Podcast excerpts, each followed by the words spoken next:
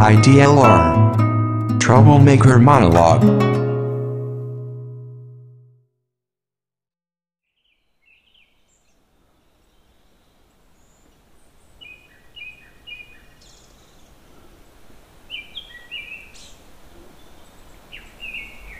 京都市左京区大文字山。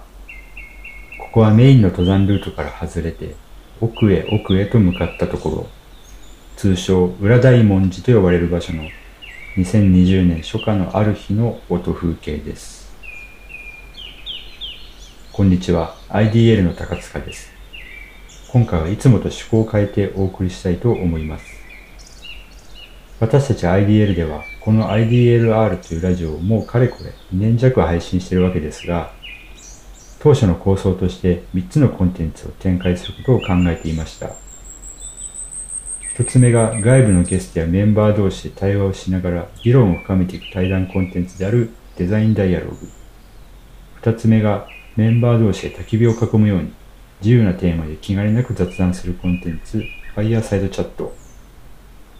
そして三つ目として、一人語りのコンテンツであるトラブルメーカーモノローグというものがあるのですが、この三つ目に関しては未だ配信できていなかったんですね。今回はなんとトラブルメーカーモノローグとしての第1回配信となります。まずなぜトラブルメーカーなのかというところから少しご説明が必要かと思いますが、私たち IDL は今ここにある当たり前を批評的にリフレームし、まだどこにもない新たな価値の探索者となり、人々の価値観や生活習慣を揺さぶる議論を巻き起こすトラブルメーカーとして、パートナーや企業と自律的な関係を築きながら、理想とする未来の姿を描いていくということをモットーとしており、IDA リストイコールトラブルメーカーと言ってることから、我々の一人語りということで、トラブルメーカーモノローグという番組名となっております。さて、番組のお話に戻りますが、僕はこれまでの経歴として音楽とか音に関する仕事に携わっていたこともありまして、実はこの IDLR の音声編集やジングルの制作も行っていたりするのですが、もともとこのあたりのことがとても好きで興味が深いんですね。そこでこの自分のベースを形成する音という切り口で何かデザイン的な視点で語るようなコンテンツを配信できたら自分としても楽しいんじゃないかなとか、まあラジオだったら直接的に音で語れる部分もあるのかなといった思いがあって、モノログやってみたいですと企画を持ち込みまして、この度実現する運びとなりました。今回のテーマですが、フィールドを聞くと題しまして、音の風景にスポットを当てたお話となります。冒頭に大文字山の音風景が流れていましたが、フィールドの音に関するテーマということで、ちょっとそのあたりのリンク感を演出してみた次第です。さて、皆さんはサウンドスケープという言葉をご存知ですか？カナダの作曲家アール・マリー・シェーファーにより提唱された概念で、音風景、音景などと訳されています。いろいろな音を調査して、その文化的背景、関係性に注目し、日常生活や環境の中で音が風景としてどのように関わっているのかを考えるために作られた概念でして、これらを人工的に作り出して都市デザインやマーケティングに活かしたり、はたまたアート作品を作ったり、などとしていくことをサウンドスケープデザインと呼んでいたりもします。以前ノートの方でも音風景に隠された果実の収穫からの考察というちょっと変なタイトルでこの辺りのことを書いたことがあるのですが、今回はそのラジオ版的なイメージでやってみたいなと思います。日常のあるタイミング、ある場所を音で記録し、それを分析考察して何か気づきやヒントを得たり、といった、なんでしょうね。音という視点についてちょっと意識してみたり、考えてみるようなきっかけになればと考えております。では早速ですが、とある日常のとあるフィールドで切り取った音風景を聞いていただこうと思います。それでは、しばし耳を澄ませて聞いてみてください。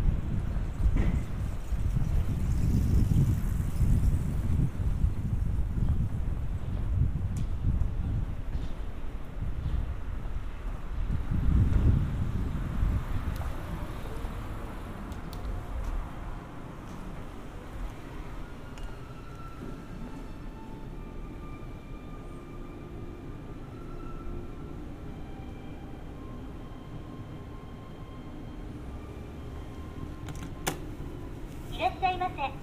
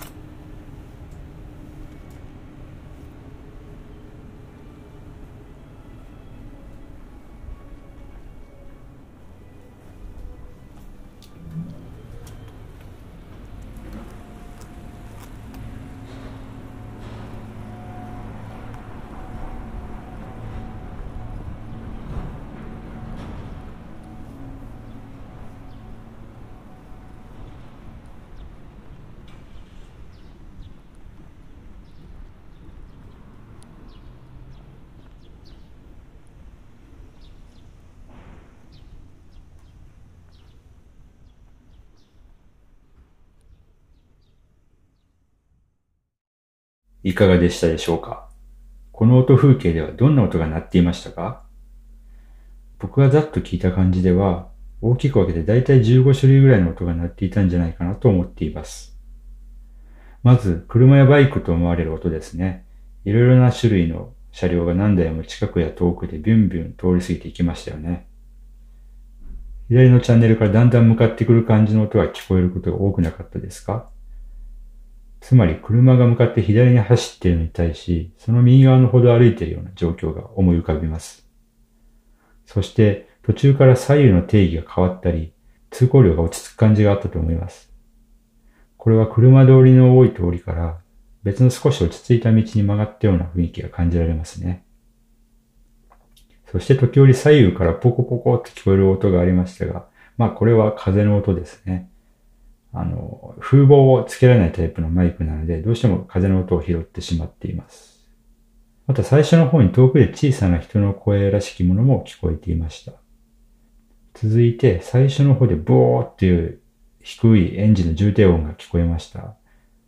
歩道に停車していて、そこから発進していく感じは、大きめの車両であるバスが思い浮かびますね。重低音の手前でガラガラっていう音も聞こえてきましたが、これはちょっと何かわかりません。まあバスの音でしょうかね。鳥の鳴き声もちらほらありました。朝っぽいイメージですね。そこからポコってドブの蓋を踏みつけたような音を経て、カンカンカンカーンと何か金属を叩くようなリズミカルな音が聞こえるシーンがありましたが、遠くの工事の音でしょうか。そしてしばらく進んだところで途中右側からシューっていう何か機械音が聞こえるシーンもありました。それから自転車も何台か通り過ぎていってますよね。後半、何か機械が開閉するような音がして、ゴーっていう空間に鳴り響く機械の運転音が聞こえてきて、それと合わせてクラシック調の音楽が流れてきました。その後にもう明らかに ATM のタッチパネルを操作しているような音が鳴っていましたね。通帳のバタバタっていう音や出勤時の音、そして一連の流れが終わった後に再度操作しているようなところも収められています。えー多分まあ別の口座にお金を移動したりしてるんですかね。そして終盤にはなんだか聞き覚えのある車の音。そう、ゴミ収集車の音も鳴っていましたよね。さて、もう答えを言ってしまいますね。僕は京都の修学院という市内でも北の方の地域に住んでいるのですが、先ほどの音風景は、先日の2月8日火曜日の朝、えー、山電鉄の修学院駅まで家から歩いて銀行 ATM に行った時の流れをフィールドレコーディングした音でした。本当はドアトゥードアで行き換えの服を録音していたんですけども、まあ、ちょっとフル尺で流すには番組的にもちょっと長すぎるなっていうのと、自宅の周りは自然が多い地域ではあるんですけども、まあ季節が冬っていうことで、虫の声とかもほぼ皆無だったりして、結構静かだなって面白くないなって思ったので、修学院の割にはまだノイジーなエリア、まあ、白川通りから駅前あたりに今回はクローズアップして尺を調整してみました。朝の交通量の多い感じとか、白川通りから北山通りに出てきた変化も音として捉えられていますよね。そして火曜日ということで、まあゴミの日ですね。ゴミ収集車が来ている様子なども音に収められていました。そんな中で僕が一つ特徴的に感じたのは、ほとんど人の声がしないなというか、まあ歩いてる気配さえあまりしなかったんじゃないでしょうか。そうなんです。大通りに出るとそれなりに交通量があることは音にも現れているんですが、人混み感っていうのは全くありませんでしたよね。おそらく市内の中心地であれば、もう少し人が発する音、まあ歩く音であったり、会話の声、えー、もしかするとスマホの音とかもなるかもしれません。まあ、全体的にこうガヤガヤとしそうなものなんですけど、そういったものはなくて、まあ、自転車とかもある程度の速度で通り過ぎていくような隙がある印象です。まあ、つまり駅前といっても都会のような賑やかな駅前ではなく、まあ、いわゆる地方っぽい駅前感が音にも現れていたんじゃないでしょうか。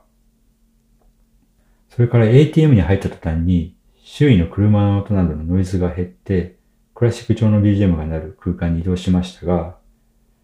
やはりこう別の空間に移動するっていうのは気持ちというか何かこうモードが切り替わるようなえー、アクションゲームでこう面が変わる感じって言ったら古い表現ですかね。音を聞いてみてなんか改めてそんな印象を受けました。今回利用した銀行では、まあ、クラシック調の BGM を流してるので、なおさらそう感じたんですけども、どうなんでしょうね。銀行のサウンドスケープとして、なんかこのクラシック調の BGM を流すということに何かしらデザイン的な意図があるんでしょうか？なんか利用を促す効果があるとか、あんまり考えにくいですけどね。もしかすると、まあ音の側面からリデザインすることで何かもう少し銀行の利用体験というものを変えることができるかもしれないな、可能性が秘められてるかもな、っていうのはちょっと思いました。そういえば昔中学の時体育の先生が言ってたんですけども、まあ、イカリア長介さん、アンドリフのイカリア長介さんが、ネタを考えるときはトイレにこもるんだ。と言っていたエピソードが思い出したんですけども、まあ僕もトイレではないんですが、部屋を変えて作業をしたりとか、山に入って考え事をしたりとか、そういうのは日常的にやっています。まあ、物理的に空間が変わることに加えて、まあ、音が変わるとか、音が増えるとか減るっていうことも、何かこう考えるという行為に対して、何かしらのこう影響を与えているような気がしてなりませんね。とまあ、こんな具合に音風景から抽出できる情報や考えられることというのは、思ったよりもあるのではないでしょうか。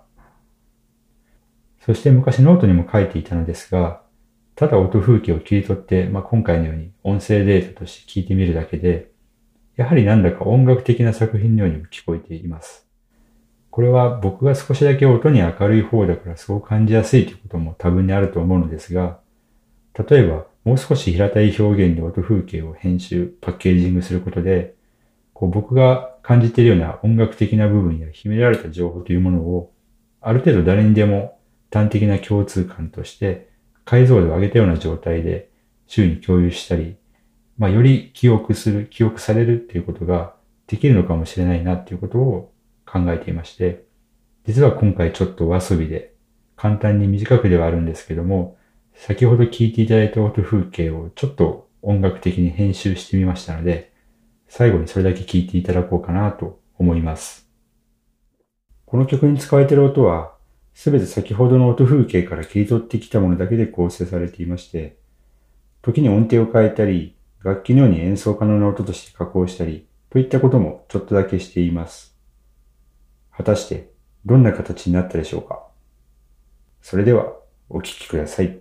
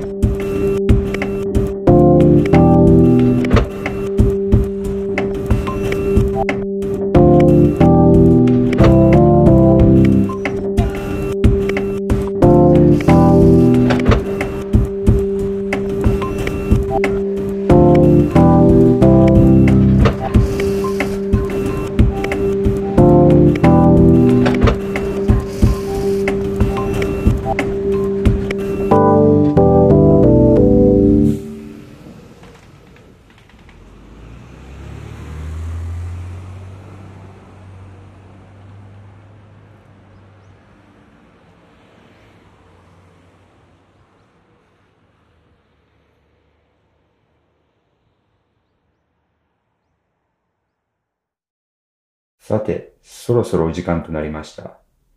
私、高塚がお送りしましたトラブルメーカーモノローグ第1回フィールドを聞く。いかがでしたでしょうか？日常の場所、時間を音で切り取り、分析、考察して情報や気づきを得る。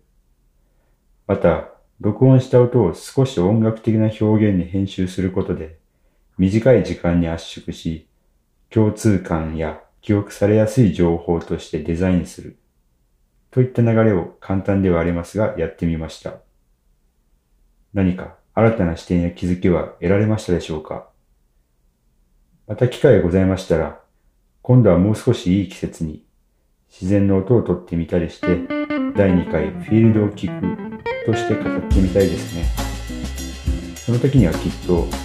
また違ったヒントが得られる気がしています。本日はお聴きいただきありがとうございました。それでは、さようなら。